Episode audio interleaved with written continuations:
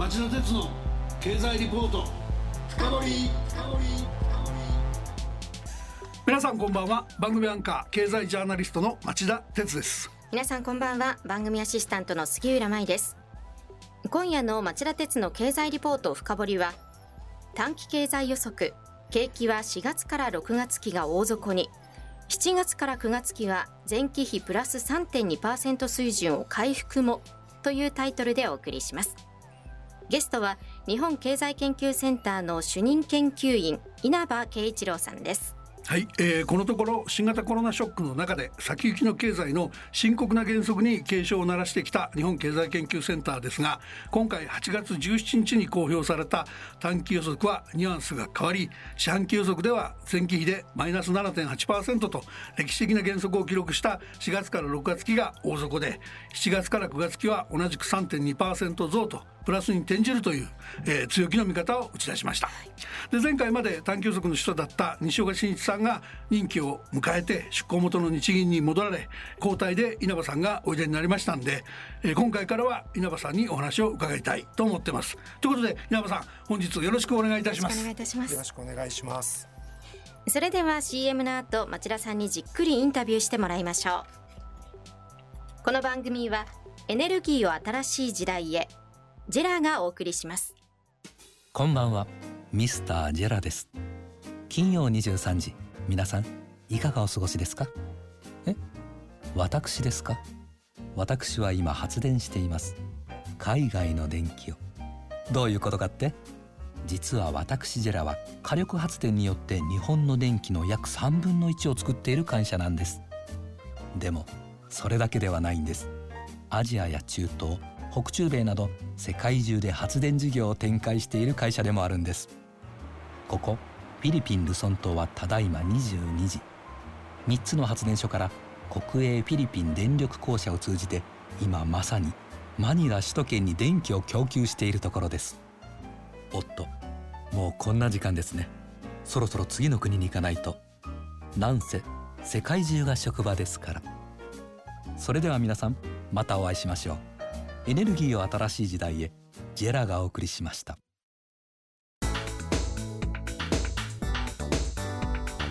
町田鉄の経済リポート深掘杉浦さんまず稲葉さんのプロフィールをご紹介してください。はい。稲葉さんは1998年に東京大学経済学部を卒業日本銀行に入行されました金融市場、金融システム、金融政策、並びに景気動向の調査分析や、ファイナンスに関する学術研究、及び G20 などの国際関係業務に従事され、2008年にロンドン大学の博士号を経済学で取得。金融庁や OECD 経済開発協力機構に出向された経験もあります。今年6月から日本経済研究センターの主任研究員に就かれました。現在は法政大学の講師も兼任されています。はい。それでは早速伺っていきましょう。まずは内閣府が4月から6月の GDP 速報値を公表したのを受けて日本経済研究センターは今月17日短期経済予測を改定しました。この中で景気は4月から6月期に大底を打った。これからは回復基調に転じると強気の見通しを示されています。では7月から9月期以降はどういう成長率になっていくのか四半期と年度の見通しから聞かせてください。はいあの実質 GDP 成長率は今年度はマイナス6.5来年度21年度はプラス4.2%と予測しています。予測の最終期すなわち2022年の1から3月期において実質 GDP の水準はコロナの悪影響が全くなかった2018年度の平均にほぼ回復します。コロナ発生から2年かけて景気は元に戻るといった形です。景気の回復は来年度末までの期間を通じて緩やかに続くと見ています。はい、前の期に比べて7から9月期はプラス3.2、はい、そして10から12月期はプラス1.2%です。年末にかけてペントアップ需要の発生が景気を回復させていくわけです。ペントアップ需要というのは先送りされた消費という意味です。コロナとの関連では我が国ではリベンジ消費というような言われ方もしています。来年1から3月期は雇用所得環境が悪化します。GDP 成長率は消費の減少を受けてマイナス0.6%と悪化します。ただこれは一時的なものになると見ています。海外経済の回復が続くもとで輸出並びに国内生産が堅調に推移するためです。雇用所得環境が持ち直していくのです。なお今回の景気見通しには、新型コロナ感染症の行く末について、とても楽観的なシナリオを置いています。あなるほど今年度は新規感染者の数が徐々に減少していく。そしてもっと重要なことは私たちの感染予防対策が暮らしの中で根付いて、そして上達していくということです。これらの過程を受けて私たちの経済、社会活動は活発化していくんです。そして来年度は完全収束とはいきませんが、新規感染者の数が低く抑えられることや、ワクチンの入手可能性の高まりなんかを受けて、まあ、事態が改善していくと仮定しています。これらの大前提は、海外の主要国にも適用しております。したがって国内外において人々の心が折れてしまったりとか、また金融危機が生じたりということはないというふうに考えています。まずその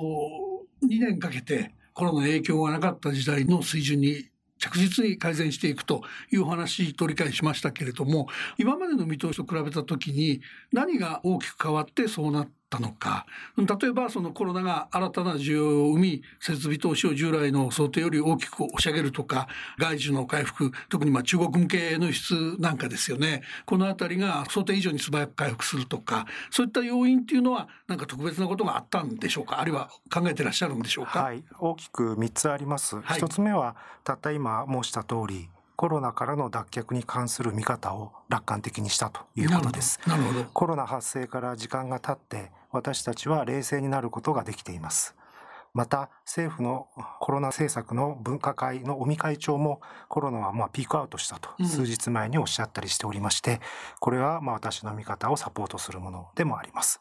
もう一つは中国です。中国の実質 GDP 成長率は2020年プラス2.3%、はい、2021年プラス9.2%と予測しております。これは市場の平均的な見方に比べてもやや強気です。新規感染者の数が低く抑えられている中で、外出、移動の再開に伴って、先ほど申したようなペントアップ需要、うん、先送りされた需要が早期に本格化すると見ています。また中国ではそれを煽る自動車購入支援策も充実しております。さらに政府によるインフラ投資も増えていくと思います。また大規模な産業振興策である中国製造2025の手こ入れも出されています、はい、その中の一つの施策である半導体自給率の引き上げについてその目標は現在の17%から2025年にはなんと70%です、うん、これに向けた半導体企業の生産能力アップに向けた政府支援が熱を帯びてきておりまして例えば8月上旬には設備投資資金を確保させるために集積回路メーカーに対して車歴だとか製品の性能に応じてですね法人税を免除するという政策まで繰り出されています。3つあると申した点のうち最後なんですがそれは我々の心が折れなかったことです、うん、人の心が折れると消費も設備投資も行われなくなります景気は悪化しデフレになります。実際には政府の手厚い家計支援もあって、消費者のマインドは王族から改善し始めています。また、犯罪や自殺も増えていません。減少傾向を続けています。はい、さらに企業の間でも日銀の単価を見ると3年先のインフレ率は昨年12月の調査では1%だったんですが、うん、これが6月調査では0.7%です、はい、悪化しましたけれどもごく小幅だと思います、うん、兼ね合いだと思うんですけど前提条件のとこでもお話になったようなその押し上げが期待できる要因もいろいろある一方でですね足元の国内に目を転じると例えば東京都を中心に78月には34月を上回るような感染者の増加がありました。で、えー、その一方で、えー、政府はやっぱり財政的な、えー、保障費用の増大を嫌い自粛主体の感染防止を呼びかけたのでどうしてもその雇用所得情勢は悪化してますし設備投資も弱含みですよね。このあたりその強く転換していかれるというところのきっかけも含めて先行きをどういうふうに解説していただくといいんですかね。まずあの雇用所得環境については来年1、3月期まで悪化を続けると見ています。はい、雇用調整助成金の増額は、まあ、9月までとされていますが、私としては12月末までは延長されるだろうと仮定しています。はい、とはいえ、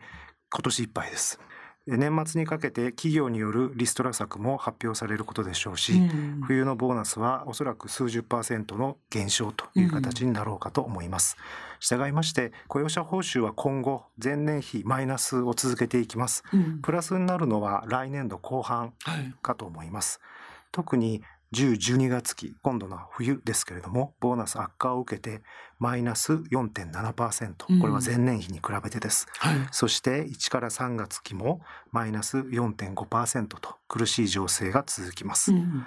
今年度末にかけて今度完全失業率の方は4%弱まで上昇していくと見込んでおります。